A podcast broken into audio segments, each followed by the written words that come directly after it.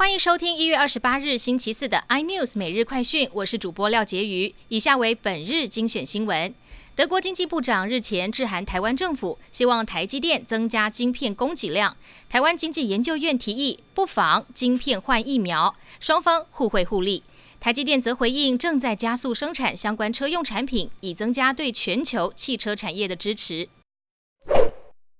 台中二十七岁年轻吴宝爸争议不断，现在又传出最小的儿子遭热水烫伤，才七个月大的男婴全身将近百分之三十二度烫伤，伤势严重，住进加护病房。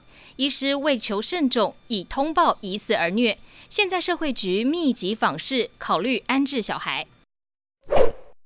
日本卖场唐吉诃德盛大开幕，要征求全职夜班收银人员，但起薪只有两万六，引发网友讨论薪水太低。业者则解释，每天都有三百元夜班津贴，换算下来月薪也有三万二，另外还会发全勤奖金。受到疫情影响，知名保养品牌欧舒丹美国分公司传出因负债四十五亿，已经向纽泽西州法院提出破产申请。美国二十三家店铺也将关门歇业，亚洲门市则不受影响。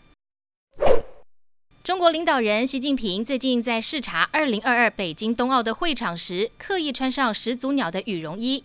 这个加拿大品牌2019年被中国安踏集团收购，而安踏又是北京冬奥的官方赞助商。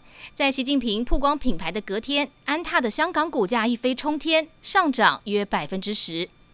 更多新闻内容，请锁定有线电视八十八频道 MOD 五零四台 iNews 最正晚报，或上 YouTube 搜寻三立 iNews。